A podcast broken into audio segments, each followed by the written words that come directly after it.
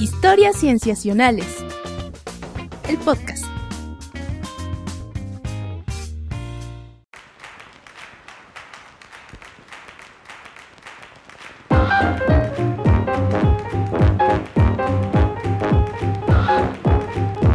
Bienvenidos a Historias Cienciacionales. Estamos grabando una vez más para ustedes para traerles aquello en la ciencia que nos ha dejado pensando, reflexionando mucho, inquietos, intrigados.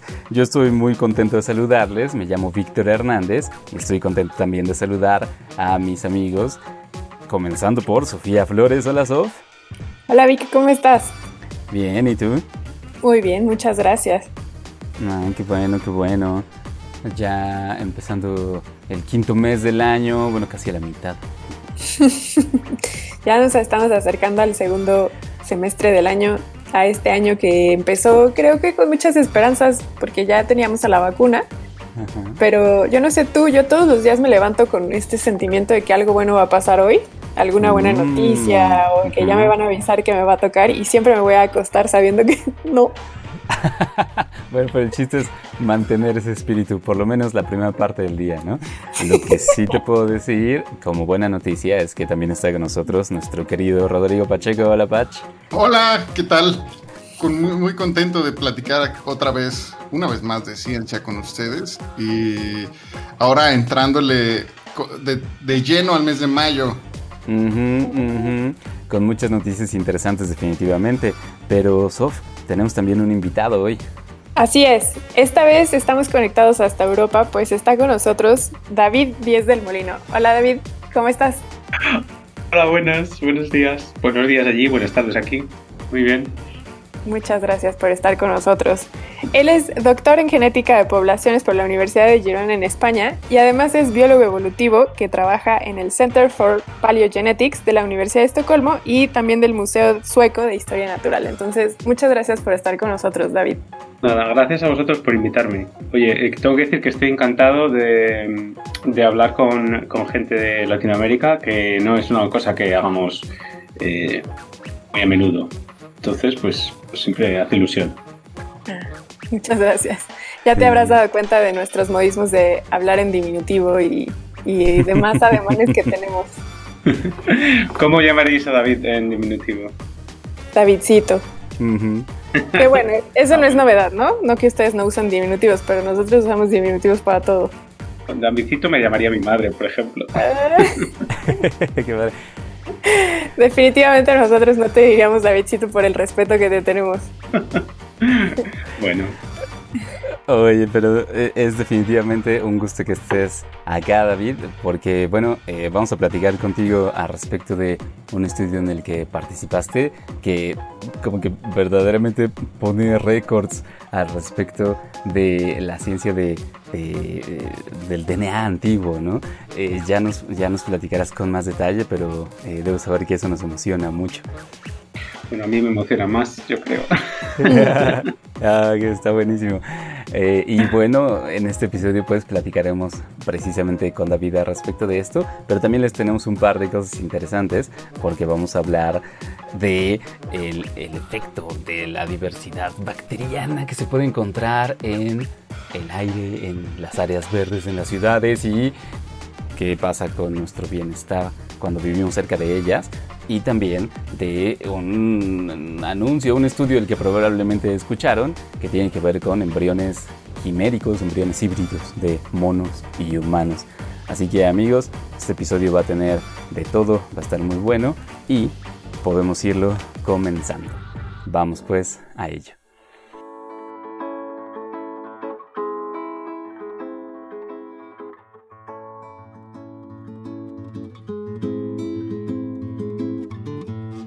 Salgo a buscar quimera, mariposa de papel.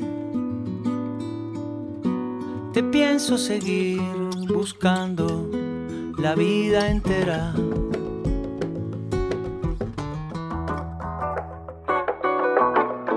Soy un pescado. Bueno, esta primera sección me toca platicarla a mí y es precisamente ese tema que ya decíamos, que tiene que ver con embriones, lo que llamamos embriones quimera, embriones quiméricos de mono y humano.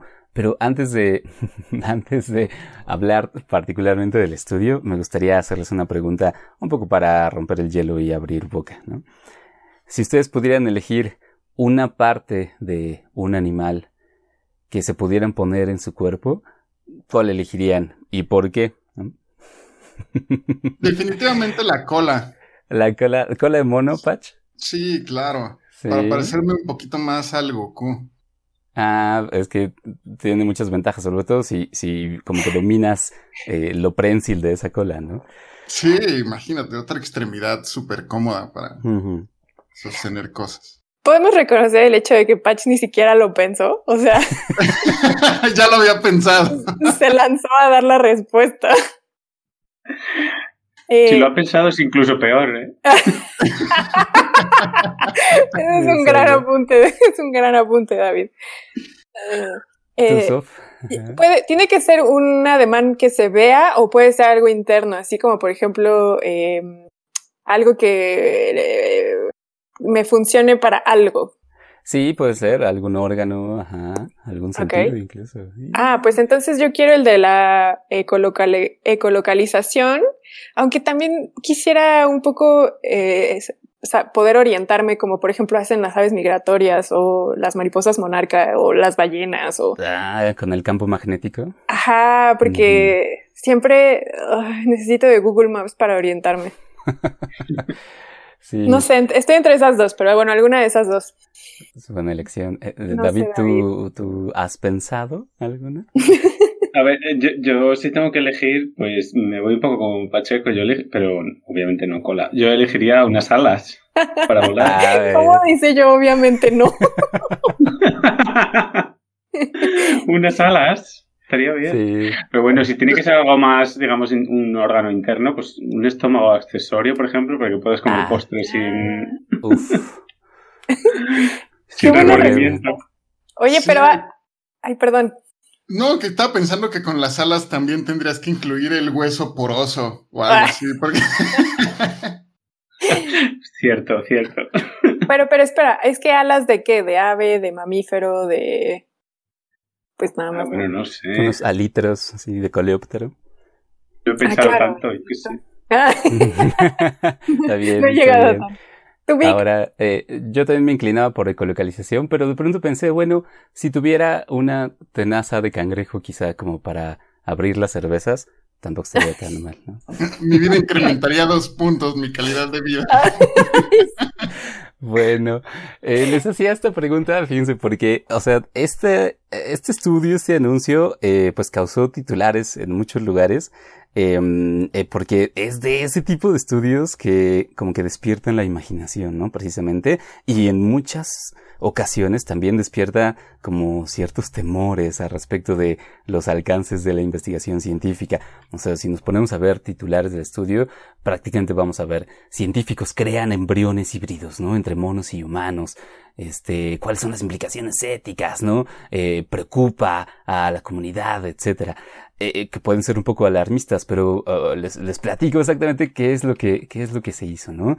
Resulta que un grupo de investigadores em, europeos y eh, chinos eh, liderados por el investigador español Juan Carlos Ispizúa, que él está en el Instituto Salk en La Joya en Estados Unidos, eh, digamos que tiene como línea de investigación la, pues el desarrollo embrionario, ¿no? El desarrollo embrionario humano les, interesa a este equipo, pues explorar las posibilidades que tiene el desarrollo de lo que se llama embriones quimera, que son embriones que tienen una mezcla de células de una especie y de otra especie. Ellos ya habían trabajado intentando hacer embriones quimera de cerdo y humano. ¿Con qué objetivo? Que es, digamos, como la pregunta inicial, la pregunta que de inmediato salta a la cabeza. Eh, pues bien, el objetivo que ellos tienen es eh, la posibilidad de crear, hacer cultivo de órganos para trasplantes, cultivo de órganos humanos en otras especies. Mm, por eso es que en principio habían elegido este, como la segunda especie a los cerdos, porque ya ven que, digamos, como que eh, tiene algunas características que le van bien como para eh, que sean, pues,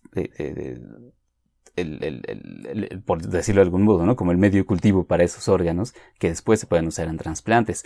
Eh, en diferentes entrevistas se le pregunta a, este líder, a Juan Carlos Ispizúa, como eh, los objetivos de la investigación y él insiste una y otra vez que se trata de pensar en cómo podemos hacer para pues em, tener más órganos disponibles porque hacen falta muchísimos órganos para eh, trasplantes digamos, eh, hay por ahí cifras, ¿no? Que dicen que casi casi solamente hay disponibles el 10% de los que se necesitan a nivel mundial. Entonces, como línea de investigación, digamos, en cuanto a beneficios médicos, eso es lo que se plantea. Ahora bien, ellos habían trabajado, como les digo, con quimeras de cerdo y humano pero el resultado de esos primeros experimentos no había salido tan bien como ellos esperaban, no se lograban crear, digamos, no, se desarrollaban eh, de manera tan eh, completa eh, los embriones. Em, por supuesto que debemos poner aquí como que la observación, por cuestiones de restricciones, digamos como que legales y éticas, esta investigación implica embriones de muy poquitos días, ¿no? Después de la fecundación. O sea, como que no van más allá de los 20 días a lo mucho. E, e, es decir, no se forman como tal, este, fetos, ¿no? Fetos eh, quiméricos, sino solamente son, pues los podemos ver como casi casi bolas de células, ¿no? Montones de, de unas cuantas células.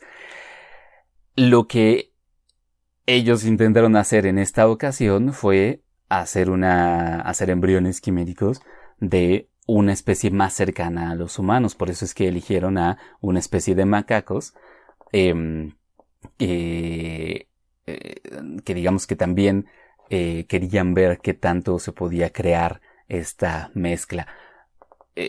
Tomaron una, este, ajá, lo que hicieron fue tomar óvulos de hembras de esta especie de macaco, específicamente conocido como macaco cangrejo, los fecundaron con espermatozoides de la misma especie y a los seis días, cuando el embrión más o menos tiene unas 110 células, añadieron 25 células humanas. Estas células humanas eh, no eran células, digamos, embriónicas como tal, sino más bien células que habían sido reprogramadas para eh, para que tuvieran otra vez pluripotencialidad, lo que se llama pluripotencialidad, que es que pueden convertirse en casi cualquier tipo de célula del cuerpo, ¿no? Lo que entendemos como las células madre, digamos, estas células habían sido tratadas con un cóctel químico para que obtuvieran de nuevo ese potencial y las añadieron a los embriones de macaco.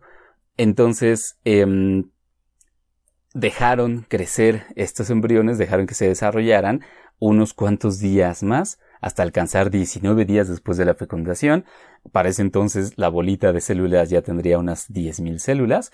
Eh, y luego fueron destruidos. Lo que hicieron fue como estudiar cómo reaccionan las células en conjunto, eh, si se comunican, si pueden tener, digamos, como eh, si pueden entenderse entre ellas la señalización, si actúan de manera conjunta. Em, hay que decir pues que eh, al final estos embriones de 19 días alcanzaron a tener un 7% de células humanas, ¿no? Los demás eran células de, macaco. Em, y bueno, e, en principio esa es la investigación, digamos, a, ese nivel llega, eso es a lo que nos referimos cuando hablamos de embriones quiméricos. Eh, y pues no deja de ser interesante que ellos se mantienen en el dicho de que el objetivo de este tipo de investigaciones es llegar a tener eh, pues animales que puedan servir para cultivar órganos humanos para trasplantes. Ahora, por supuesto, como pueden imaginar, eh, esto ha causado mucha conversación en términos éticos, ¿no? Cuando no legales como tal, pero que tienen que ver precisamente con, pues, eh, hasta dónde se pueden llevar estos experimentos. Wow, pues en principio suena muy, eh, ¿cómo decirlo? sorprendente o te puede dar, incluso puede despertar miedos de estas Mm. combinaciones. Eh, pero el objetivo, pues es muy claro, ¿no? Porque lo hacen y realmente siempre hay que tener en cuenta que estamos hablando de células, de cúmulos de células que son, tienen códigos genéticos distintos y se están explorando rutas metabólicas. ¿Es correcto, Víctor? Sí, sí, definitivamente. O sea, te digo que un poco su objetivo es ver cómo se comportan en conjunto, ¿no? Estas dos células. O sea, porque hay que decir que el desarrollo embrionario es uno de esos procesos en la biología como que más complicados, ¿no? Que todavía estamos tratando de entender al 100% y que involucra, digamos que muchos procesos mm, bioquímicos, moleculares, genéticos, epigenéticos, que están actuando en conjunto, en sincronía, y que, eh, o sea, como que pod- podría parecer muy extraño que juntando solamente células se pueda dar un embrión viable, ¿no? Eh, Me, me parece ajá. también brutal que al principio, o sea, de- con, con base en lo que estás diciendo, que al principio tenían 132 embriones que les detectaron células humanas después de ser inyectadas, y poco a poco, o sea, pasaron 10 días, poquito más de una semana, y ya se habían muerto o eh, se habían terminado estas líneas de, a los 10 días teníamos 103 embriones quiméricos, y al final, o sea, ya nada más quedaban tres, entonces esto habla un, tanto, o al menos desde mi perspectiva, creo que aporta a lo que comentas sobre que es muy complejo eh, todo lo, lo que se... Incluso hasta podría decir que es un sistema... eh, a ver si alguien por ahí que me está escuchando no, no, no se espanta, pero es un tanto un sistema caótico en el sentido de que como inicia y si lo modificas puede traer resultados pues muy, muy distintos en, en digamos que al final el embrión o la especie que se produce puede ser uno de tantos resultados que pueden salir a partir del código genético. Entonces, el ingresar eh, 24 células humanas a este sistema tan complejo que puede desencadenar, pues puede llevar el sistema uh, al caos y tener un objetivo distinto que al final, pues, yo considero que en parte por ahí va que se murieron la mayoría. Y, que apunta un poco a lo que pasó con Dolly, ¿no? Por ejemplo, y bueno, con todos estos organismos a los que son jóvenes, pero sus células vienen de otras situaciones distintas a ellos y, que causan problemas dentro del mismo individuo, ¿no? Y, y justo quise aprovechar que tenemos a David para preguntarle también, porque ahora que hablamos de estos animales quiméricos, yo no puedo dejar de pensar, por ejemplo, en esta idea que se ha propuesto de los mamuts y los elefantes contemporáneos, un poco allí mezclar y hacer estas, también estas quimeras para ver qué se podría hacer y no sé tú qué pienses al respecto, David. Bueno, mmm, en principio no, no, he leído mucho sobre el artículo este de, mmm, de los embriones de humanos y, macaco. Eh, pero por lo que entiendo, eh, que hacen es unir eh, células en un estadio que es posterior, digamos, al estadio de, del óvulo. Mm, sí, ¿no? Sí, lo he entendido bien. Sí, sí, sí. Sí, sí, sí. Eh, en este sentido, este, esto, digamos que es diferente a lo que a la estrategia que se utilizó para clonar a Dolly, por ejemplo, y la estrategia que se había propuesto para clonar a otros animales que están extintos, por ejemplo, los mamuts. Eh, que, que, sería eh, fecundar un óvulo con un núcleo de un, digamos, en este caso de un, de un mamut, un óvulo de un mm. elefante, y, de, y, después implantar eh, el embrión que, que, saliese de ahí en un, en un elefante, ¿no? Eh, la realidad, eh, tú, lo has dicho, Dolly fue un, un, experimento bastante eh, importante, yo creo. De hecho, a día de hoy se puede, es un, es un hecho que se pueden clonar animales utilizando esta estrategia. Eh, si, eh, si, los, si los oyentes recuerdan, eh, no, si no lo recuerdan, eh, digamos que el, único experimento em, real de, extinción que se ha, en el que se ha utilizado este, esta estrategia eh, fue el, el, bucardo de los Pirineos en España, de hecho. eh, que se extinguió, esto es una, subespecie, digamos, del bucaro que se, que se extinguió en, en, los Pirineos y se utilizaron células congeladas del último individuo para intentar resucitar la especie. No recuerdo exactamente qué año fue, pero creo que fue al final de la década de los 90.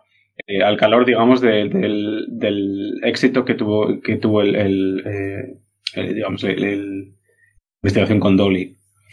Eh, la conclusión fue muy similar. Eh, hay muchas de las cosas, muchos de los eh, elementos involucrados en, en, este caso, en la clonación o en el caso del, del artículo de la quimera.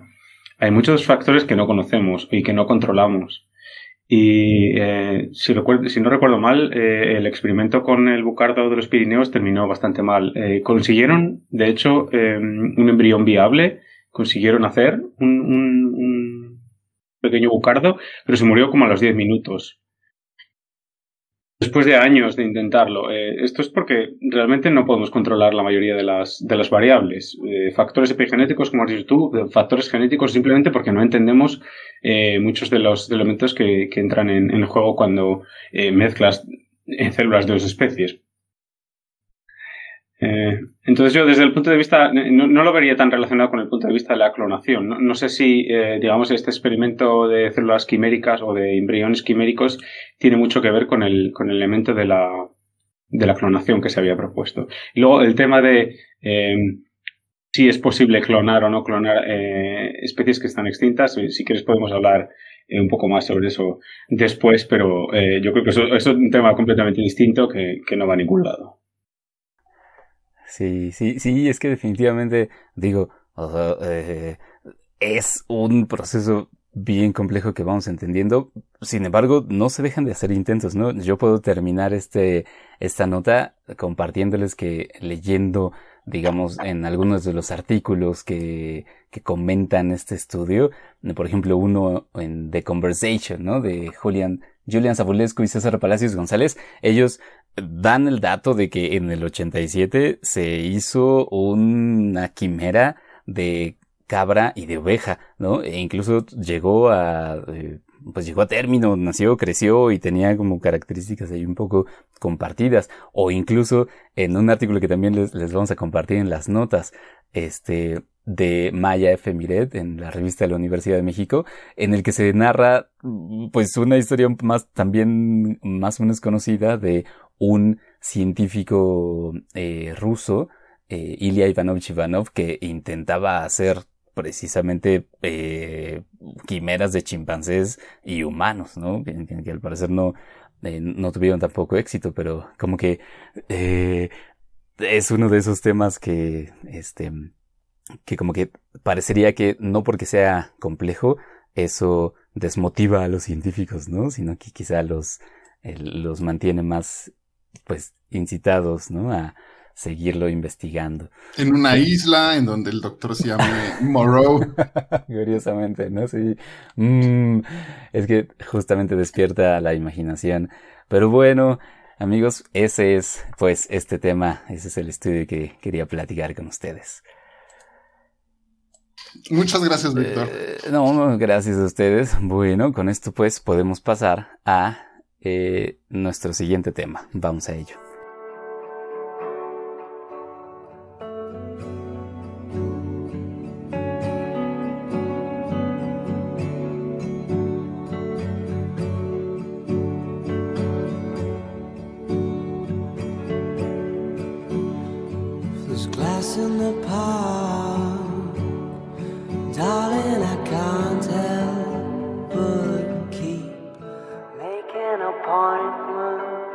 En esta segunda sección, Sof es quien nos va a platicar de, un tema que también nos ha interesado a lo largo del podcast, que tiene que ver con eh, el bienestar que nos pueden dar las áreas verdes en las ciudades, pero específicamente ahora, Sof, nos vas a contar al respecto de organismos que, digamos, no son demasiado visibles en esas áreas verdes, pero que su efecto en nuestra salud, bueno, probablemente sea muy, muy grande.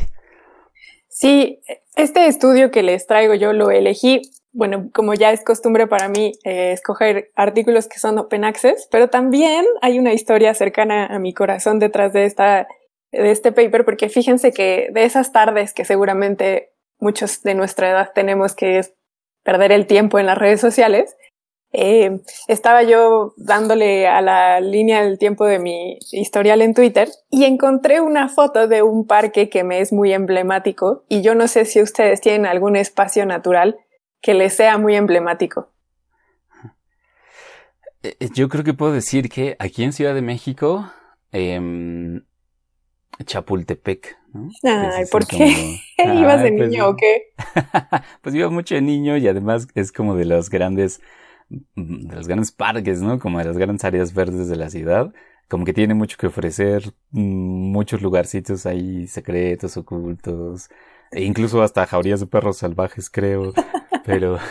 Habremos de decirle a David y a nuestros demás escuchas que no son de la Ciudad de México que Chapultepec es el bosque urbano más grande de la Ciudad de México y creo que de mm. México.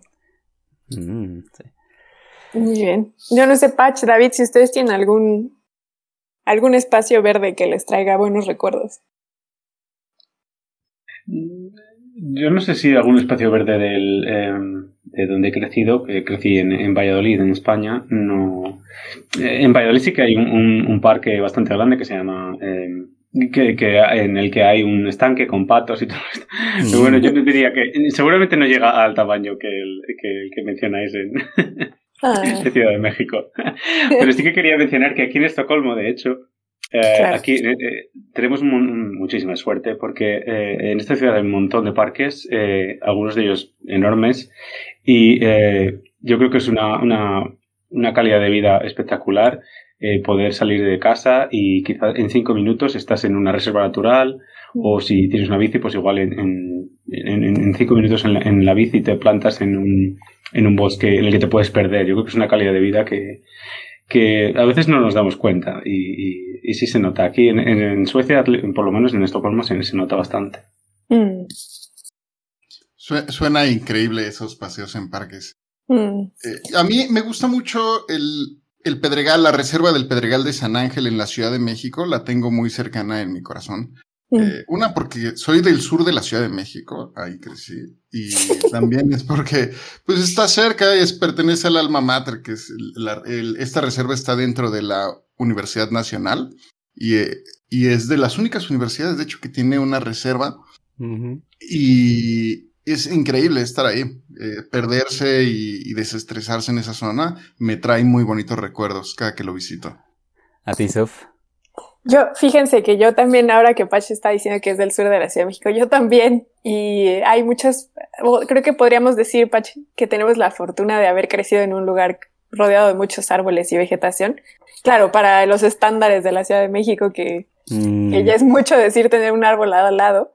Pero justamente este estudio y esta pregunta se las hago porque eh, eh, este, ahora que David lo menciona, estoy segura que la estadística ha cambiado, pero en la ciudad donde yo hice mi maestría, que es la de Sheffield, en Inglaterra, en ese momento, en el 2013, 2014, era considerada la ciudad más verde de Europa, justamente porque está dentro de un área o, comparte gran parte de un área natural protegida en Inglaterra. Y entonces eso hacía que el índice de humanos, la relación índice, perdón, la relación humanos-árbol era la más grande de Europa y entonces por eso era considerado así. Y esta situación que dice de David de que a los cinco minutos salías del árbol, perdón, salías si había un parque o un bosque, pues eh, yo tenía la fortuna de que en esta ciudad literalmente salía yo de mi casa y estaba el bosque al lado. Entonces, eh, cuando vi la foto de esta nota, inmediatamente reconocí uno de los parques, me metí a leer el artículo y este es el artículo que les traigo.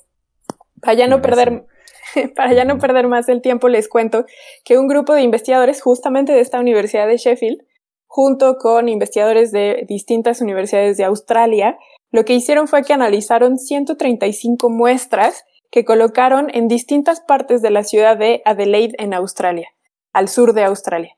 Y lo que hicieron fue colocar literalmente eh, una especie de mm, eh, ¿cómo se llaman estos donde uno coloca las chaquetas y las, los abrigos y los paraguas y mm. sombrillas? Eh, un perchero, gracias.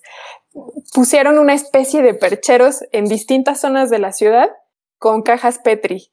y las dejaron allí un tiempo, les digo 135 de estos percheros, a, a, distintas alturas, a la altura de lo que sería un niño que camina, a la altura de un niño que, por ejemplo, juega fútbol, que está más o menos en la educación básica, y de un adulto promedio. Y eh, lo que hicieron fue colectar las bacterias que se encontraban flotando en el aire.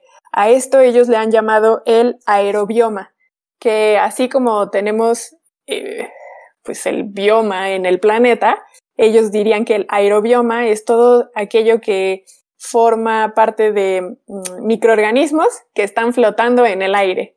Y, básicamente, pues no nada más son bacterias, pues también son protistas, son eh, pequeños animales que, por ejemplo, los tardígrados, que puedan llegar por allá a estar flotando en el aire y que claramente respiramos todo el tiempo. De hecho, estos investigadores calculan que en el aire eh, nos exponemos, cada vez que inhalamos, nos exponemos a 100 millones de bacterias cada día.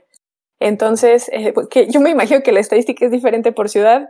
Ustedes no lo, no, no, no, sé la estadística, pero en la Ciudad de México inhalamos una cantidad de materia fecal impactante. Uh -huh. pero bueno, básicamente entonces lo que hicieron fue eso, estratificar mm. el aire. Estratific estratificar el aire en distintas zonas de la ciudad y básicamente escogieron tres elementos paisajísticos. Uno que es lo que ellos llamaron suelo desnudo, que no hay nada.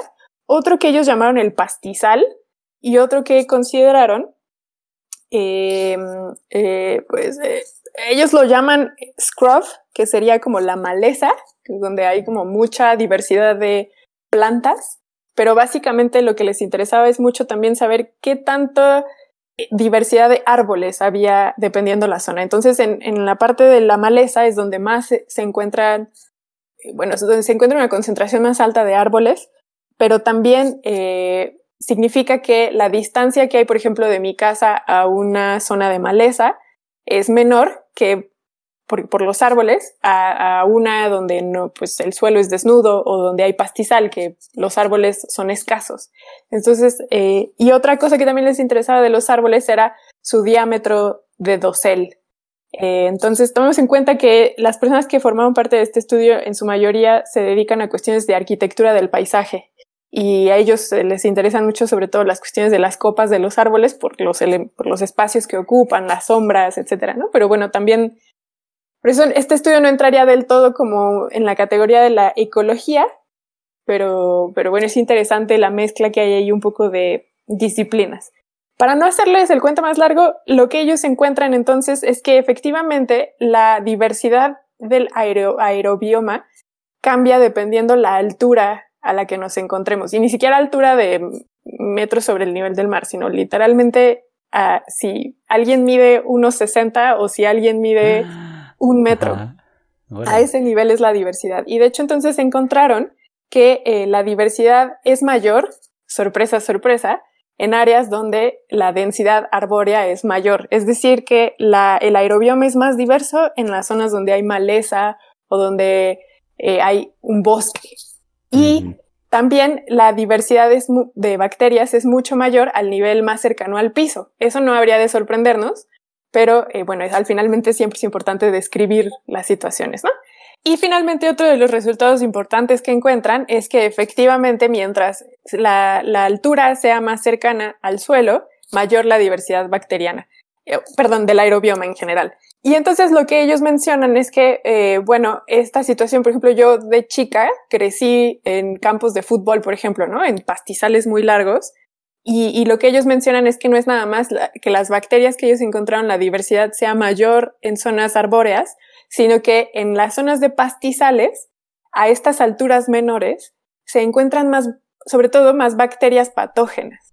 Entonces, eh, no es nada más que la diversidad sea mayor en ciertos paisajes, sino que en otros paisajes que tienen menos diversidad, sobre todo bacteriana, aquellas bacterias que se encuentran en estos, en estos espacios, específicamente los pastizales o los de grandes coberturas de pasto, las bacterias a unas distancias menores, perdón, alturas menores, tienden a ser patógenas. Y entonces por eso les digo, me vino a la mente esta idea de que yo crecí en estos campos de fútbol siendo una futbolera eh, precaria, claro, porque, porque entonces probablemente me expuse a patógenos que de de haber crecido, por ejemplo, siendo una niña que vivía cerca de un bosque, probablemente no me hubiera expuesto a tantos patógenos como sí lo hice, ¿no? Claro, otra de las cosas que mencionan los investigadores, ¿ok?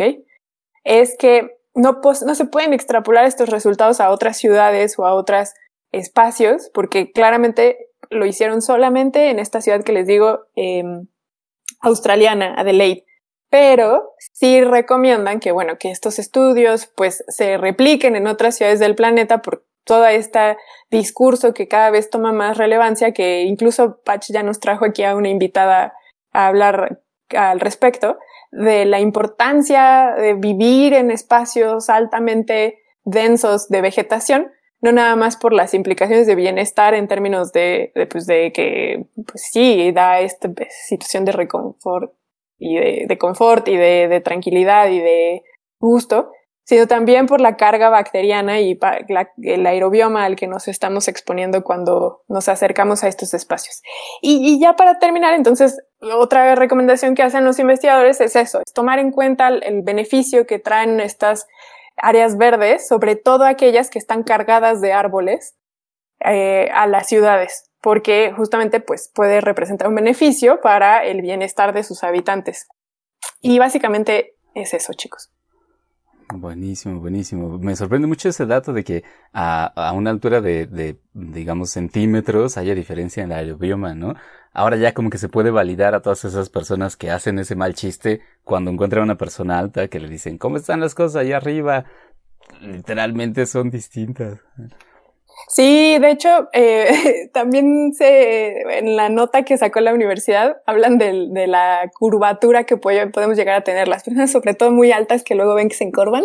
Mm. Eh, también hacen ese chistorete ahí muy a la inglesa de decir si te encorvas. Pero mm, sí, es, es, impactante cómo a nivel de niños, por ejemplo, pueden hacer esta descripción. Yo tengo una pregunta, Sofía. Em, sí. ¿Explican la razón por la que hay más bacterias patógenas en la zona más baja o...? No se atreven a dar una explicación, David, porque justamente eh, al menos los autores principales no son ecólogos, son arquitectos del paisaje. Y mm. de hecho por eso lanzan esta evidencia, o sea, de decir, sí hicimos una caracterización de la diversidad, porque sí llegan a explicar qué especies son las que encuentran, pero ya para hablar de relaciones ecológicas a nivel bacteriano no lanzan una explicación. Podría, ellos lo que dicen es que tiene una relación con la complejidad del, de la vegetación y que al, al, ser espacios arbóreos hay una mayor complejidad y que eso está asociado con la diversidad bacteriana, pero ya para meterse a explicar a ese nivel de ecológico, ya no se meten. Yo estaba pensando que igual no tiene tanto que ver con la digamos, composición ecológica del, del medio, sino con, el tamaño incluso de, de, las bacterias. Quizá hay algunas que son más patógenas, que son más grandes y por eso simplemente están más abajo de la columna de aire. Esa, ah, de hecho, ese es un gran apunte el que haces, eh, David, porque sí hablan de esta volatilidad de las bacterias. Solamente lo mencionan, pero es un punto importante el decir que, pues, mientras más volátiles sean las bacterias, más alta llegan a la columna de, de aire. Eh, eso sí lo mencionan también someramente. Sí, porque aunque suene quizá un poquito, eh, digamos, simple el estudio, la caracterización que hacen, pues vale la pena mencionar que es de los primeros estudios que apuntan a evaluar estas diferencias en la comunidad bacteriana que hay en los parques urbanos, ¿no? Con los que convivimos. Y vale la pena mencionar que ya habíamos tenido, si gustan saber más acerca de este tema de la vida que flota en el aire, en la primera temporada que tenemos, literalmente así se llama el episodio, en el episodio 32 eh, entrevistamos a Carmen Galán de la Universidad de Córdoba eh, de España y, a Carmen Calderón de la Universidad Nacional Autónoma de México, quienes se dedican eh, de lleno a estos temas para entender, por si quieren entenderlo y clavarse un poquito más en estos temas. Pero por otro lado, yo también te quisiera comentar, Sofía, que comentaste que quizá el estudio no era tanto de ecología porque eran más arquitectos, pero yo creo que el estudio es de lleno de ecología porque hablan acerca de las oh. comunidades bacterianas, o sea, lo, que evalúan son las comunidades bacterianas y su interacción eh, con condiciones ambientales como la altura o el contexto por la vegetación. Entonces, eso es de lleno ecología, entender la relación de la vida con el ambiente. Entonces, creo que los arquitectos lo hacen muy bien. Pero por otro lado, también eh, aquí me, me, me, sorprende mucho lo... Es muy chistosa sus estaciones con las cuales miden las bacterias, o sea, fuera de lo que encuentran, que de por sí es interesante, pero ya lo comentaron. Eh, la, en el paper, en la investigación, muestran un diagrama y ustedes, cuando, cuando a alguien le dicen, yo estoy colectando muestras del aire en parques, uno quizás se imagina algo muy sofisticado, que en realidad lo es porque es muy creativo, literalmente es un palo con, una base y tiene diferentes niveles, a medio metro, a un metro y a dos metros y tiene eh, tal cual eh, pisos de madera en los cuales ponen cajas de Petri. Y con eso colectan y hacen una colecta pasiva, los dejan ahí por seis, ocho horas. Lo que me impresiona es que a pesar de que los dejaron ahí por 6, 8 horas, no les hicieron daño, porque normalmente estos aparatos, eh, la gente es mala a veces y, mm. y luego se podrían llegar a a, no salir correctos los experimentos. A mí, fíjense que a mí me pasó, puse unas trampas en un parque y me las destrozaron. Al Ay, no. bien triste, ni modo. Pero eh, qué bueno que a ellos les salió muy bien. Me dio mucha curiosidad que estas cosas que eh, los científicos tienen que, que, sacarse de la manga para ver cómo, cómo colectan los datos. Pero, y en este caso está muy curioso cómo lo lograron. Sí, la verdad, bueno, ahí solo quiero decir que yo discrepo en lo de la ecología. Estoy de acuerdo contigo, porque hacen también unos diagramas súper hermosos que los invito a que le den un chapuzón al, paper, que como les digo es de libre acceso. Hacen unos diagramas que si uno no tiene esta formación en ciencia y nada más los ve, se ven eso, preciosos, porque son estas relaciones entre las distintas especies, dependiendo del ambiente en el que fueron colectadas. En eso sí estoy de acuerdo contigo. Ok. Y también es verdad que hacen una descripción de las especies. Incluso eh, a nivel, de, creo que se quedan a nivel de género, pero no, sí llegan también a nivel de especie. Pero, pero a lo que voy es mucho también con lo que preguntó ahorita David, que tiene que ver con eh, el, el ya lanzarse a explicar cuestiones. No lo hacen. O sea, simplemente, no estoy diciendo que la ecología sea una, un área de la ciencia que se aventure a dar explicaciones y, y otras no sino a lo que voy es que creo que les faltan muchas explicaciones y simplemente se quedan al nivel descriptivo y por eso digo, no estoy diciendo que sea menos valioso por eso, pero, pero que, creo que todavía se le puede sacar mucha carne a este estudio o a esta pregunta de investigación y ya adentrarse a un nivel mucho más profundo. Entonces, por eso digo que en términos ecológicos yo no lo considero, pero bueno, no por eso desacredito tu punto de vista y creo que sí estás en, estoy de acuerdo en ese sentido, Pach. Pero Sí, eh, a mí también me llamó mucho la atención que, que no hayan intervenido los, las cajas Petri, que haya podido ser desarrollado en este ambiente. Me llamó la atención que no haya sido hecho en, en Inglaterra, por ejemplo. El primer autor es inglés y hay varios allí ingleses. Y, y, les digo, contando esta situación que sucede en Sheffield, etcétera, me llama la atención que no haya sido allí el estudio. Pero bueno, como bien apuntó Patch, perdón, Vic fuera del aire, han hecho muchos papers este grupo de investigación. Entonces, eh, también seguro por allí algo han hecho en Sheffield que sería interesante revisar. Sí, eh, igual, pues es justamente ese tipo de estudios, eh, pues un poco pioneros, que eh, como que van a motivar a otros grupos, ¿no? A que hagan algo similar en muchos diversos lugares, que sería interesante ver esa diversidad en esa escala. ¿no? Pero bueno, está buenísimo, Sof. Muchas gracias por traernos este estudio. Ay, yo según traía algo chiquito y vean ya toda la controversia que causa. Muchas ah, gracias Buenísimo. Bueno, pues con esto entonces podemos pasar a nuestra tercera sección. Vamos a ello.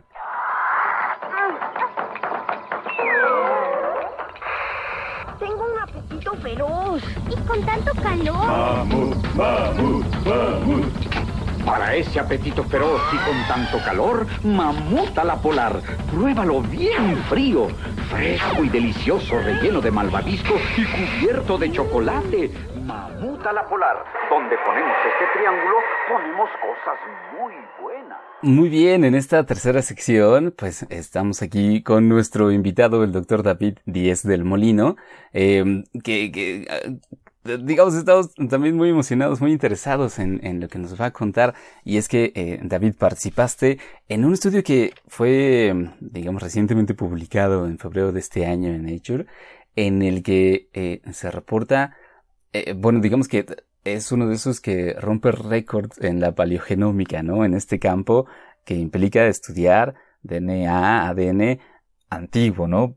Prácticamente este, de, restos fósiles de organismos. El récord que se tenía era eh, un, un, DNA de un espécimen de caballo de a lo mucho 700 y tantos miles de años y lo que ustedes hicieron fue estudiar especímenes de mamut eh, algunos de los cuales tienen más de un millón de años de antigüedad. y entonces, eh, pues creo que podemos comenzar preguntándote, em, como que eh, exactamente qué fue lo que, lo que estudiaron, lo que analizaron, y de ahí podemos ir yendo a los resultados y cómo eso cambia un poco el panorama respecto de lo que se pensaba de la evolución de los mamuts, ¿no? Pero bueno, adelante, por favor. Eh, sí, bueno, eh, yo, que, yo creo que lo primero que tendría que decir es que nuestro objetivo nunca fue eh, secuenciar el ADN más antiguo que se había secuenciado nunca.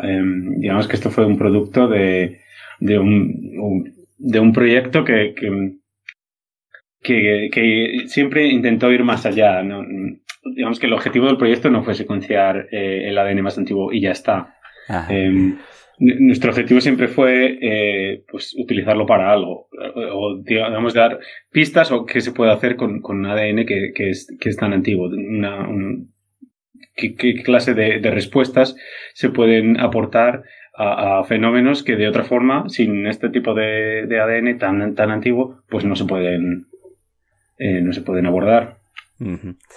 Claro, eso, eso, eso sin duda, eh, David, pero bueno, entonces nos puedes un poco ayudar a dilucidar que eh, tú al estar allí en Estocolmo, supongo que mucho en los medios han salido notas que tienen que ver con estos nuevos hallazgos que se hacen, mucho sobre todo por el derretimiento de los glaciares.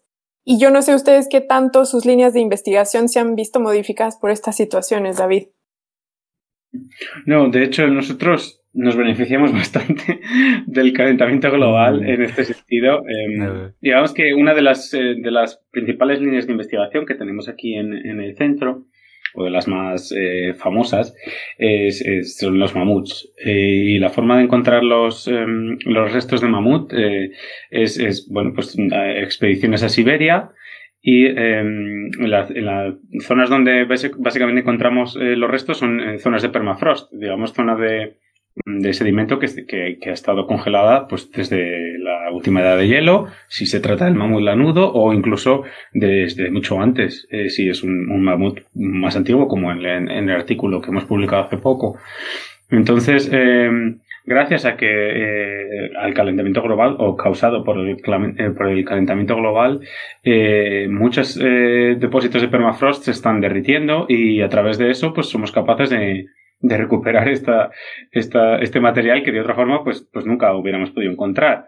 Eh, entonces para nosotros es un, una ventaja en este caso. Oye David, ¿te has ido tú a explorar eh, personalmente a Siberia estos fósiles? No, no he tenido la oportunidad, no, la verdad. Eh, yo soy más, digamos, un animal de, de, ordenador. Ah, Me dedico más al tema del ordenador. También hago un poco de laboratorio, pero sobre todo mi, digamos, eh, mi experiencia fuerte es, es, en analizar datos. Yo, yo también, perdón, siguiendo en esta misma línea, eh, David, ¿crees que entonces vayamos a continuar con este tipo de headlines en las noticias y, y de papers claramente también que hablen de que cada vez se hayan restos que den un poco más cuenta de no solamente de ancestrías, sino también de este árbol filogenético de relaciones entre, incluso que nos lleven a descubrir especies nuevas o hacia dónde crees que nos está llevando esta situación de hallazgos? Bueno, siempre hay, eh, yo creo, siempre hay la posibilidad de, de descubrir especies nuevas, sobre todo eh, muchas veces porque muchas especies son crípticas, digamos que a, nivel de si, tienes, si recuperas restos de huesos, por ejemplo, es mucho más difícil diferenciar especies que eh, a nivel genético. O no, no, más difícil, es simplemente distinto. ¿no? El concepto de especies es también diferente para los eh, paleontólogos o para los genéticos. Entonces, eh, por ejemplo, en nuestro, en nuestro artículo em, no nos atrevemos a proponer que es una especie nueva, porque bueno, el concepto de especie en genética es un poco difuso, pero sí que tenemos bastante claro que muestras de dos, digamos, dos em, em, dos individuos, dos especímenes de, mamut que, eh, digamos, morfológicamente estaban caracterizadas como la misma especie o muy similares, eh, en, nuestros, en nuestros datos genéticos son claramente distintas. Seguramente dos especies distintas. Pero eh, a lo que voy es que mm, a, medida que se encuentran más, más fósiles, ya sean eh, fósiles en los que podemos hacer análisis genéticos o simplemente fósiles en los que se pueden hacer análisis morfológicos o paleontológicos, eh, siempre hay posibilidad de, descubrir especies nuevas y, luego eh, está el tema este de, yo creo que, que, el, concepto de especie es cambiante dependiendo del campo y por lo tanto siempre hay posibilidad de definir especies nuevas dependiendo del campo en el que te muevas quizá en este punto eh, puedes ya contarnos un poquito más precisamente como de qué, qué, escenario pintan los resultados que tuvieron ¿no? en este estudio en particular. Este, porque bueno, o sea, uno piensa eh, precisamente como en los mamuts, eh, como este, este grupo de animales muy característicos de un cierto momento en la historia de la vida en la Tierra, ¿no? Em, pero mm, como que quizá no, no, tenemos en mente mucho al respecto de qué tipo de diversidad había, pero también eh, como qué tipo de relaciones puede haber entre los de una cierta zona del mundo con los de otro lugar. O sea, eh, estas muestras se encuentran en Siberia, pero ustedes también pueden dar como un poquito de información o conclusiones, sugerencias de conclusiones sobre eh, poblaciones americanas. Entonces, eh, ¿qué, qué, escenario nos deja pintado eh, precisamente los resultados de esta investigación? Pues fíjate que la, la, hipótesis que teníamos, nosotros lo que obtuvimos fueron a través de unos colaboradores tres muestras que pertenecían a los molares de tres, de tres especímenes, eh, que habían sido datadas, digamos, estratigráficamente, simplemente eh, mirando en qué posición en el sedimento se encontraban respecto de otras, de otras especies que, digamos, que tienen una datación más conocida, y eh, que se sospechaba que, debido a esta posición en sedimento, pues eran bastante antiguos. En este caso, pues alrededor de un millón de años, por lo menos dos de las muestras, y una tercera un poco más joven, unos 800.000 años.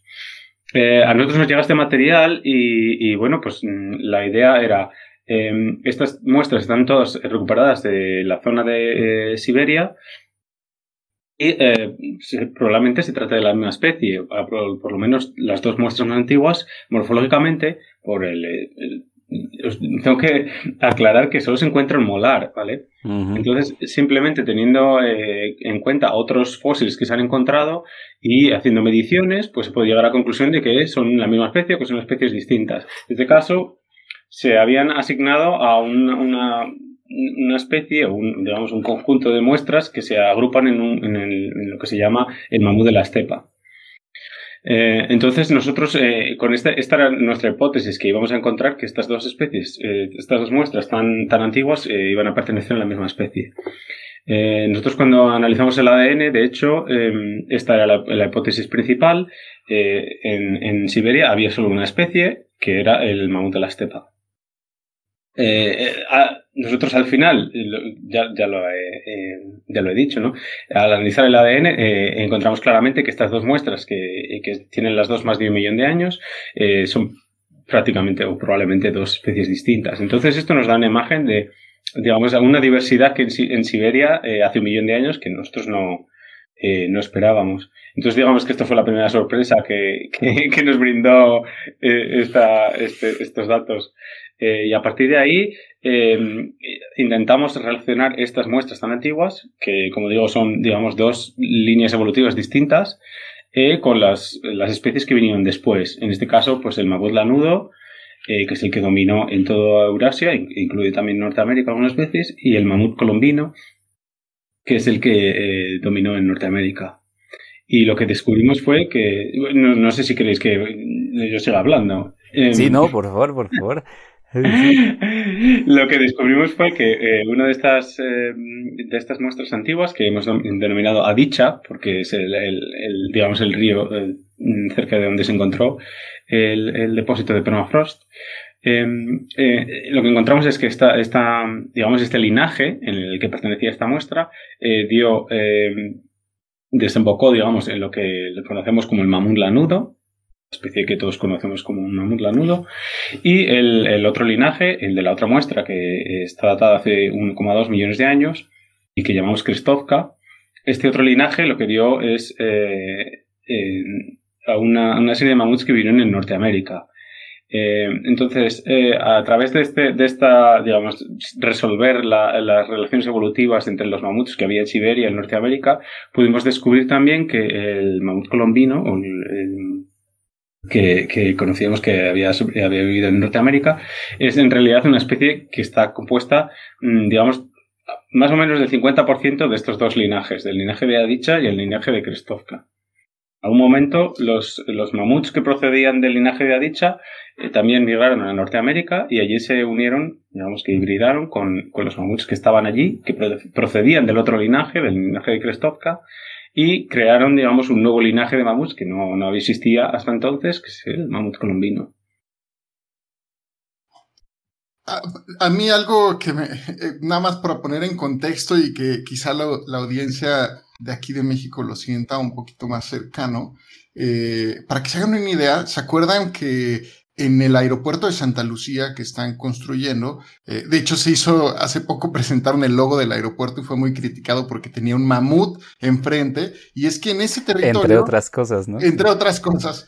Y la cosa es que en ese lugar donde se está construyendo el nuevo aeropuerto de la Ciudad de México, recordemos que ahí se encontró eh, un, un un lugar de cacería de mamuts en donde encontraron cerca de 200 eh, restos de mamuts y resulta que eran mamuts columbinos de estos que nos está contando David.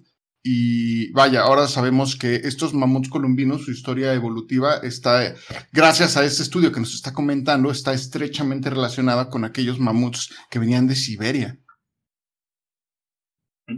De hecho, bueno, los, como digo, los, mamuts eh, colombinos, originalmente, digamos, el linaje que da eh, a través de Krestovka también procede de, Siberia. Entonces, en algún momento ha habido un, episodio de, de, especiación o lo que sea, y, y, tenemos dos linajes distintos ya hace un millón de años en Siberia. Los dos linajes estaban ya diferenciados. Luego uno de ellos, digamos, que ocupó toda Eurasia, excepto Norteamérica, y otro se digamos, se movió hacia Norteamérica y a partir de allí eh, tenemos a una especie distinta, que es la, que es la del colombino. Que además, eh, David, no nada más en el paper hablan de estas cuestiones eh, de, de, especiaciones y linajes, etcétera, sino también hablan de cuestiones moleculares y hablan de proteínas que están asociadas con una adaptación al frío. No sé allí si también pudieras ahondar al respecto y contarnos un poco, porque también ustedes echan hacia atrás en la escala del tiempo la, aparición de estas moléculas. Claro, eh, nosotros al analizar el, digamos, el genoma de Adicha y descubrir que digamos que es el, linaje que da, eh, desemboca en, lo que luego fue el, mamut lanudo, eh, vimos la oportunidad de, em, de analizar a qué, digamos, a qué ¿cómo, decirlo? ¿A qué mm, velocidad aparecen los cambios característicos de una especie durante la historia evolutiva de la especie? Entonces teníamos un genoma que es, digamos, ancestro del mamut lanudo, que es Adicha, que tiene un millón, 1,1 millón de años. Luego tenemos el, el, tercer genoma, digamos, que secuenciamos, que tiene unos, unos 800.000 años, Chukochia, eh, eh, digamos que este, este genoma está eh, unos 100.000 años antes del origen de la especie, que es cuando está datado el origen del, mm, del mamut lanudo, son unos 700.000 años. Tenemos un genoma 100.000 años antes.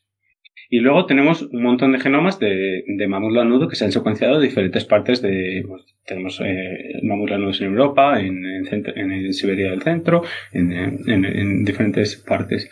Entonces, a través de estos, de estos genomas de mamut lanudo, que son específicos de mamut lanudo, lo que se, lo que se había hecho en, estudios anteriores es identificar una serie de cambios genéticos, eh, que es lo que mencionabas tú, Sofía, que están relacionados con eh, las adaptaciones del mamut lanudo, que son muy particulares, al clima eh, frío. Y bueno, las adaptaciones, pues todas las conocemos. Son mamuts que son peludos, eh, tienen las orejas muy, muy pequeñas para no perder frío, la cola también, tienen unos depósitos de grasa muy característicos que están pues, simplemente para adaptaciones a la vida en, un clima ártico. Y eh, digamos que hay una serie de genes que se habían eh, asociado a estas adaptaciones. Entonces lo que hicimos fue mirar en estos genes en las muestras que teníamos, pero más antiguas.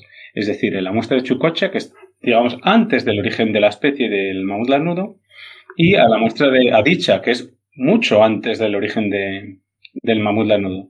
Y lo que encontramos, que para nosotros fue una sorpresa bastante importante, es que ya hace un millón de años, o sea, mucho antes del origen del, de la especie, del mamut lanudo, el, el, genoma de Adicha ya contiene un 85% de las adaptaciones que se suponían que eran características del mamut lanudo. Entonces, esto es, una sorpresa mayúscula porque quiere decir que, que, estas adaptaciones aparecieron antes del origen de la especie. Que, está fantástico, porque además, tal como apuntabas al principio, o sea, ese es el tipo de observaciones que permite hacer la paleogenómica, ¿no? O sea, como un campo, eh, un campo adicional al de simplemente el estudio morfológico de los restos, eh, con el cual se pueden sacar como una serie de conclusiones, pero ya que nos asomamos a las cuestiones moleculares que todavía se pueden ver, eh, pues puede dar sorpresas como estas. Sí, claro, yo ya te digo, para nosotros esto fue una, sorpresa bastante grande y no solo porque, bueno, pues mm, eh, los mamuts son muy importantes, pero por las implicaciones que esto puede tener para la evolución, eh, para la, eh, cómo entendemos la evolución en general. Mm, digamos que uno de los temas que siempre hemos mencionado, mencionamos en el artículo también, es que una de las, bueno, dos, una de las teorías evolutivas es, es, uno de los problemas evolutivos que no está resuelto es la velocidad a la que ocurre la evolución y eh, digamos que hay dos hipótesis, una que, que es un, digamos, un fenómeno constante, las adaptaciones se suceden en el tiempo de forma constante hasta que tienes una nueva especie. Y también hay otra hipótesis alternativa que dice que bueno, hay periodos de estasis, periodos en los que no hay muchos cambios y luego periodos en los que se producen muchos cambios eh, todos juntos. Entonces, aunque sea eh, específicamente, porque solo hasta ahora solo tenemos datos mm, de este nivel eh, en los mamuts, pues eh, por, ejemplo, para el mamut lanudo, pues sabemos que estas adaptaciones seguramente se ocurrieron de una forma más paulatina, porque simplemente hace mucho antes del origen de la especie ya teníamos muchas de las adaptaciones que son características de la especie.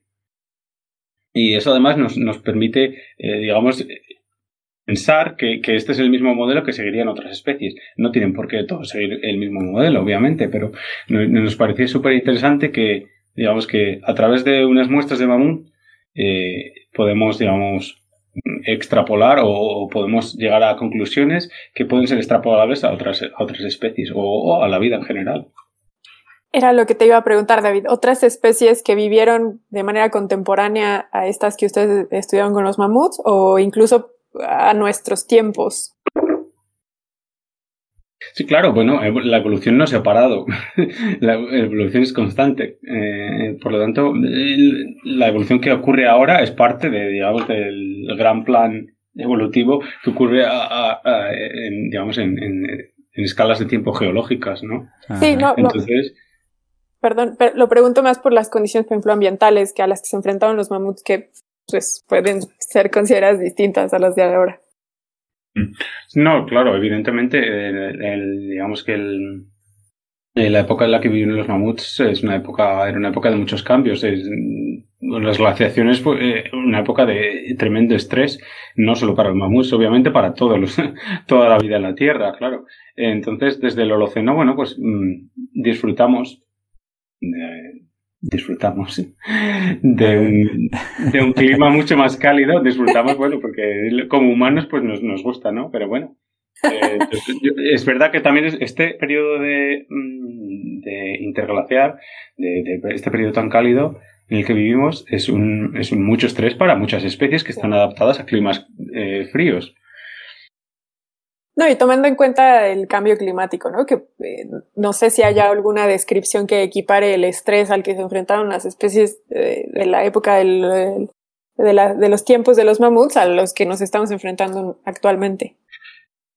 Bueno, eh, nosotros tenemos un montón de, de artículos en, en, este tema. O sea, la idea de que la crisis que ocurrió al final de la última glaciación es un poco similar a lo que se está viviendo ahora, un poco similar, bueno, de, aquella forma, eh, yo creo que sí que es, es, es, importante. Tenemos que entender lo que pasó. Digamos que muchas de las líneas de investigación que tenemos nosotros aquí, que son siempre relacionando eh, eh, épocas del pasado, digamos, con, o cambios climáticos en, el pasado con, con, cosas que pueden pasar ahora, eh, están basadas en, esta idea de si podemos mirar al pasado y ver qué pasó con las especies en, cambios climáticos que sufrieron, eh, quizá podamos predecir lo que, lo que puede pasar en el, futuro con especies de, eh, de hoy. Sí, sí.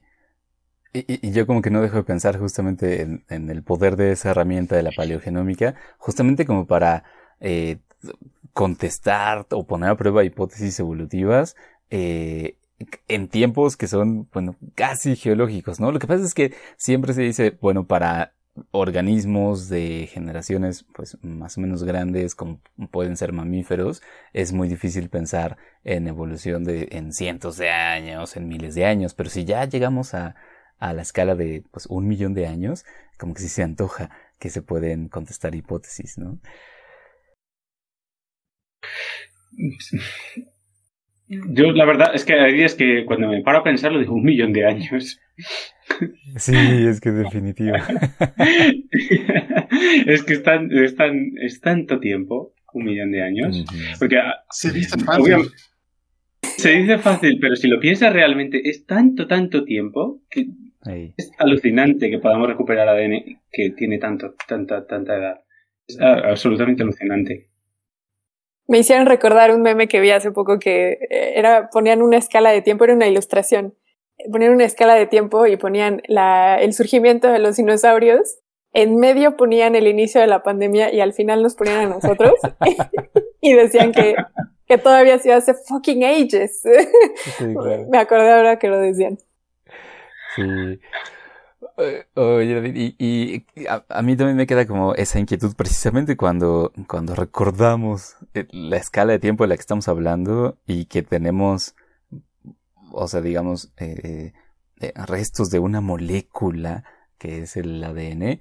Eh, yo me pregunto, o sea, como, ¿qué tipo de consideraciones deben tener para analizar eh, el genoma que ustedes pueden extraer de esos de esos restos. O sea, eh, a ti que te toca analizar datos, ¿qué tipo de consideraciones debes tomar en cuenta al pensar que es un millón de años después de todo, ¿no? Sí, pues la, la, la verdad es que esto es un, un, una historia que, que, tuvimos que ir descubriendo poco a poco, digamos, sobre la marcha, porque mm. obviamente nunca habíamos tratado con, con, con ADN tan, tan, tan sumamente antiguo.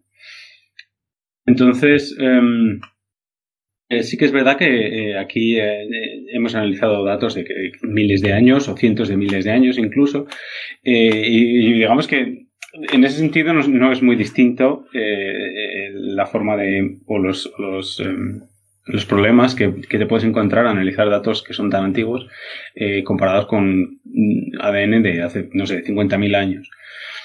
Pero bueno, digamos que los problemas principales para, para, analizar ADN antiguo son tres, mm. eh, que son también las tres más principales características. Eh, el primero es que el ADN está extremadamente fragmentado cuando lo recuperas. Esto es porque, bueno, las, las moléculas se degradan con el tiempo y, y, si tenemos suerte de encontrar algo de ADN en estas muestras que son tan antiguas, pues, pues está muy fragmentado. Eh, lo segundo es que además tienen eh, algunos cambios químicos que se producen simplemente por, porque también por, por productos, eh, por reacciones químicas que, que, no se pueden controlar eh, que en las células se producen, en las células vivas se producen, pero nosotros tenemos nuestra maquinaria para, para reparar el ADN, pero bueno, cuando, cuando un animal se muere, pues esa maquinaria ya no funciona. Y bueno, este, este problema también más o menos lo sabemos controlar porque es, digamos que se produce eh, en unos patrones que conocemos. Y la tercer, el tercer problema, que es digamos el, el mayor problema del ADN antiguo que, de este campo, es que eh, estas muestras están extremadamente contaminadas. Eh, contaminadas con ADN de otros animales, que no son los que nos interesan, en este caso que no son mamuts, y contaminadas con muestras que, que son nosotros, básicamente, nuestro ADN. Nosotros tenemos, somos una máquina portadora de ADN y, este es un problema para nosotros gravísimo. Eh, entonces, digamos, la mayor parte de los esfuerzos en, la investigación de ADN antiguo, ya sea ADN antiguo de hace 50.000 años o de hace un millón de años, están en, enfocadas a evitar la contaminación eh, para, para, poder, para ser capaces de, de, recuperar las ínfimas cantidades de ADN real de mamuts que quedan en estas muestras. Sí. Y considerando todo eso, pues, o sea, mis respetos definitivamente, ¿no? Por los resultados que, que llegan a tener. Y bueno, eh, pues me parece que eh, podemos entonces eh, ir cerrando el, el, tema contigo, David. No sé si quisieras como dar un comentario final, este, alguna puntualización ¿no? sobre esto que hemos platicado. Um, no, bueno, eh, nosotros nos gusta eh, siempre que, he hablado de este tema en, los medios o que me han preguntado sobre ello, a mí siempre me gusta acabar en una nota uh, que ayude a otra gente también a, entender eh, lo importante que son esta, esta clase de estudios. Ya lo hemos hablado un poco. Son estudios en los que eh, no hablamos exclusivamente, o digamos que aunque, aunque el titular de todos los medios haya sido el ADN más antiguo jamás secuenciado, para nosotros lo importante nunca ha sido eh, secuenciar el ADN más antiguo. Siempre ha sido eh, mostrar qué clase de, conclusiones podemos obtener a través de un ADN tan sumamente antiguo como este. En este artículo yo creo que lo hemos hecho de una forma bastante, bastante pedagógica, si quieres, eh, enseñar, pues, mirar, eh, es, de esta forma lo hemos datado, de esta forma eh, podemos comprobar que es, es, ADN real. Y estas son las cosas que hemos podido descubrir que sin este ADN no hubieran sido posibles. Y para mí eso es bastante importante de, de resaltarlo, de, si, si, quieres resaltar eh, este aspecto, que, y, bueno, que, que, para nosotros siempre ha sido importante y, y, por eso me gusta repetirlo otra vez. Claro, sí, buenísimo. Yo, yo solo quiero hacer una última pregunta. David, ¿qué se siente como científico? Que como lo decías, eres más de estar en un laboratorio o estar haciendo análisis de datos, más que esta cuestión mediática, etcétera pero ¿qué se siente que el paper en el que tú eres uno de los autores principales aparece de titulares alrededor del mundo? Pues, eh, hombre, obviamente orgullo, ¿no? Mm. eh, es, una, es, una, investigación en la que, en la que digamos, pones tanto tiempo de tu vida y tanto esfuerzo y, y, bueno, pues ya lo sabéis vosotros también cómo es la investigación, o bueno, no sé si lo sabéis, pero es, es dura. Y bueno, eh, tener un, un, un, paper, bueno, lo publicamos en, en, en Nature, ¿no? De, tener una revista, un paper en Nature es especialmente, especialmente duro, ¿no? A veces. Sí. Eh, bueno, por lo menos para nosotros fue duro. Eh, ¿En qué sentido fue duro, David? Bueno, pues porque mm, sabes que, que en, en, las revistas más, más, es una de las revistas más exigentes, ¿no? Entonces, mm. sabes que tienes que eh, tener una, una cantidad de información siempre contrastado. Eh, es verdad que tuvimos un montón de gente eh, colaborando con nosotros, que fue una maravilla. Y, pero bueno, es, es, un proceso que lleva varios años y mucho esfuerzo y mucho trabajo. Entonces, pues, pues, no sé, yo diría que orgullo y, eh, yo, yo eh, mi madre lo sabía perfectamente cuando iba a estar publicado, ¿no? Entonces, la, mi madre está súper orgullosa también, ¿no? Entonces, oh, para, para mí, que, que, mi familia eh, lo vea y que estén orgullosos de mí, pues, pues, no sé, una felicidad bastante, bastante grande, la verdad. Porque me imagino que en España, bueno, en, te puedo decir que aquí en México la noticia fue el lance, bueno, la temporalidad, ¿no? De la descripción, pero supongo que en España también se agregó el que había al menos un conacional involucrado, ¿no? Sí, bueno, yo me ocupé yo bien de eso, ¿eh? Qué bueno que les dijiste a todos que estabas ahí. no, la verdad es que eh, cuando planeamos un poco, eh, cuando sabíamos que, que, esto iba a ser publicado, digamos que como éramos bastantes eh, autores principales de este estudio, entonces digamos que supimos dividirnos un poco la, la atención mediática eh, y, y, bueno, pues me quedé obviamente con la parte con la parte española. Entonces esto, estuvo bastante claro desde el principio que había un autor español en este artículo. Qué bien. Y de paso la latina. Ah, claro. Ya con nosotros has cumplido también. bueno, pues este digo, yo me, me, hace muchísima ilusión porque, bueno, yo es verdad que mm, hablamos el mismo idioma, pero a veces no es tan fácil eh, pues, pues, tener atención de, de, Latinoamérica, de, ah, eh, de esta parte que, que, pues, bueno, para mí, obviamente, de España, porque yo soy español. Entonces, pues eso, que me hace, me hace ilusión que, estar aquí hablando con vosotros. Muchas gracias. Sí, no, hombre, pues creo que ha sido una plática buenísima, muy interesante, informativa y definitivamente que te felicitamos, ¿no? Precisamente por ese gran trabajo, por la publicación eh, y pues te agradecemos enormemente, David, David Díez del Molino, por haber estado con nosotros en este episodio. Nada, gracias a vosotros.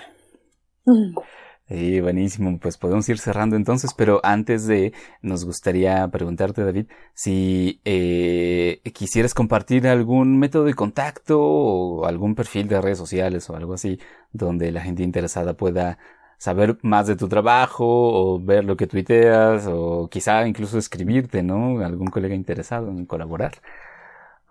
No, pues quien quiera contactarme, yo tengo el, Twitter eh, Indiana 10. Ah, seguido. Perfecto. Te estaremos arrobando cuando salga el episodio.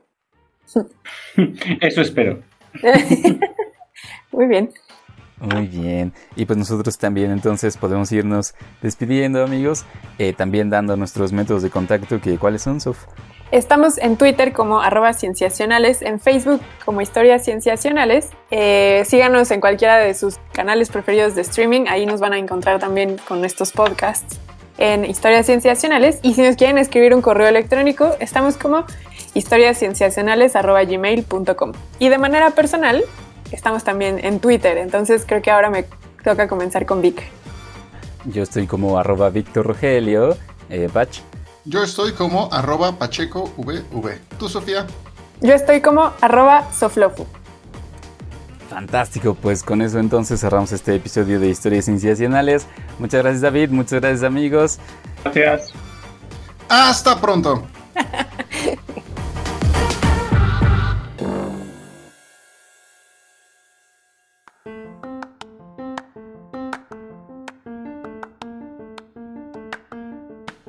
Cada episodio nos gusta quedarnos hasta el final para hacerle estas cinco preguntas que ya cada vez se hacen más famosas en nuestro podcast. Así que David, muchas gracias por haber aceptado contestarlas.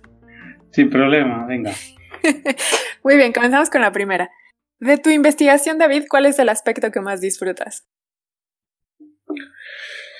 Mm, pues mi investigación, una de, de las partes más que más me gustan, yo creo, o que más disfruto de mi investigación. Eh, eh, como ya os he comentado, me, me, ocupo más de la parte computacional, de análisis.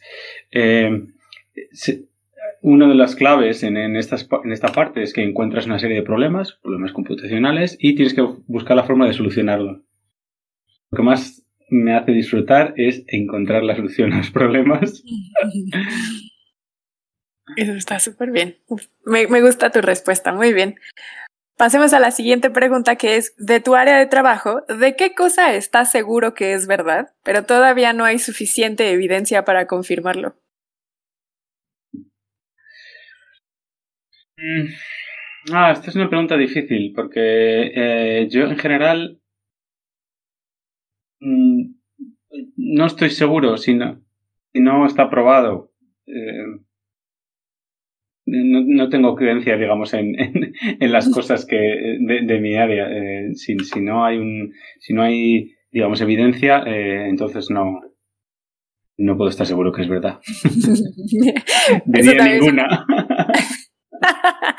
Eso también es una buena respuesta, me parece muy bien. Eres un hombre cauto. De tu área también de trabajo, David, ¿cuál crees que será el próximo gran hallazgo? Bueno, pues yo que, que obviamente eh, eh, respecto del, del, artículo que hemos estado hablando, seguramente el, el próximo gran hallazgo va a ser eh, ADN de dos millones de años. Buenísimo, estaremos esperando eso. Si tuvieras acceso a una cantidad ilimitada de recursos, David, entendiendo recursos en el amplio sentido del concepto, ¿qué proyecto de investigación harías? Esta es una pregunta también interesante. Eh, yo la verdad es que te, no trabajo exclusivamente en el proyecto de, de los mamuts. Tengo un, montón de otros proyectos en los que participo y están todos relacionados con la biología de la conservación. Yo creo que iría por, eh, eh, por, por, ahí, por eh, secuenciar especies que, que están en, en, en, peligro de extinción, comparar eh, muestras eh, que están que son antiguas pero de la misma especie, intentar buscar eh, soluciones a, a, a, lo que bueno a los problemas que están enfrentándose estas estas especies amenazadas. Mm. Pues sí.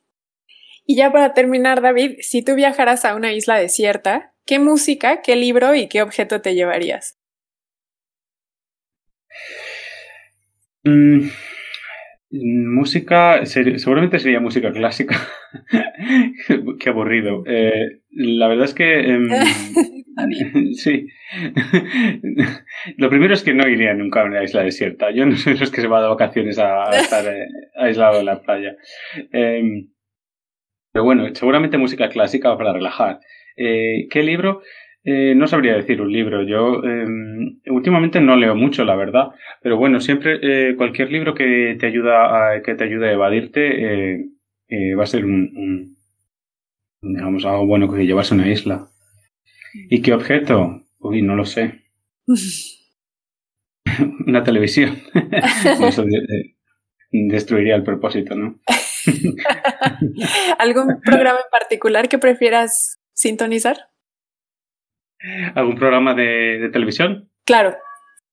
No, eh, bueno, yo soy mucho de ver series y, y películas, bueno, desde, eh, con, desde que, bueno, digamos, Netflix, HBO y todos estos eh, canales o estas aplicaciones son... no, sería más bien una serie, seguramente. ¿Qué serie estás viendo ahora? Pues estoy viendo... Estoy viendo Lost, Lost otra vez. ¡Ay! Muy acorde a la pregunta. sí, la verdad es que sí. Eh, fue una de las primeras series de que, digamos que fue una serie de masas, ¿verdad? Porque, bueno, pues la forma en la que estaban eh, los capítulos y, la, y, las temporadas y el, los misterios eh, que la gente siguió, digamos, semana a semana religiosamente y a mí me encantaba, me encantaba seguirlo semana a semana. Y bueno, pues ya, ya hace bastantes años, ¿no? No, no, no me acuerdo qué, qué, año fue cuando salió al principio y me apetecía revisitar y la verdad es que es, es una maravilla. Porque, bueno, me acuerdo de muchas de las cosas, pero hay muchas cosas que no me acuerdo. Entonces es, es, es excitante, digamos. Y seguro en el camino has aprendido cosas que ahora detectas que antes no detectaste. Eh, ¿Qué camino? Oh, y la Por serie. ejemplo, la vida, o sea, ¿qué has? Te lo digo porque yo por ahora, ahora que has dicho esto de que estás revisitando Lost, yo también estoy revisitando Downton Abbey y ahora, por ejemplo, mm. he detectado que mencionan mucho a Florence Nightingale, que es la considerada la primera gran enfermera y, que, y, que, perteneció a la era victoriana. Y, y, antes de ver la serie la mencionaban y pues yo no sabía ni quién era, ¿no? Y ahora que la vuelvo a ver ya sé quién es. Por supuesto, y entonces, eh, pues a mí me encanta, bueno, yo es que soy un, me encanta revisitar pues, libros, eh, series, películas y digamos que es un ejercicio que es lo que dices tú. Eh, al final aprendes un montón más de lo que eh, te das cuenta de cosas que no te habías dado cuenta al principio y, y bueno, pues también te ayudan a aprender, ¿no? Mm. Y que suena muy lógico que también a lo que te dedicas con esta situación de la genética de poblaciones y también evolutivo, a regresar a las historias. bueno, eh, seguro que está relacionado porque yo analizo mis datos 200 veces hasta que hasta que tengo claro que los he exprimido bien. O sea que seguro que está relacionado. Ah, y por eso nos encanta hacerles estas preguntas, encontrar estos detalles de sus vidas personales que los relacionan con sus vidas profesionales y que a veces es difícil separar al personaje de la persona. Entonces, David, muchas gracias por haber aceptado contestar estas preguntas. Gracias a vosotros. Y también gracias por haber formado parte del episodio a nuestro biólogo evolutivo, que ahora se encuentra, como dijimos, en Estocolmo y que pertenece a la Universidad de Estocolmo y al Museo Sueco de Historia Natural, concretamente a través del Center for Paleogenetics. Muchas gracias, David. Gracias. Bueno, y a todos los que se quedaron hasta acá, también muchas gracias por sintonizarnos. Adiós.